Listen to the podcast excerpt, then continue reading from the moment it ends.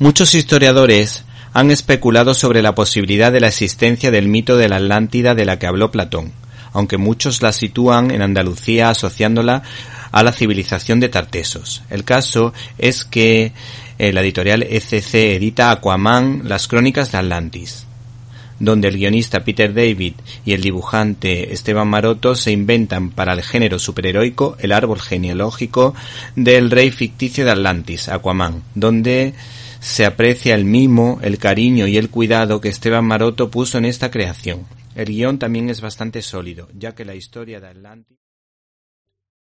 ¿Te está gustando este episodio? Hazte fan desde el botón apoyar del podcast de Nivos.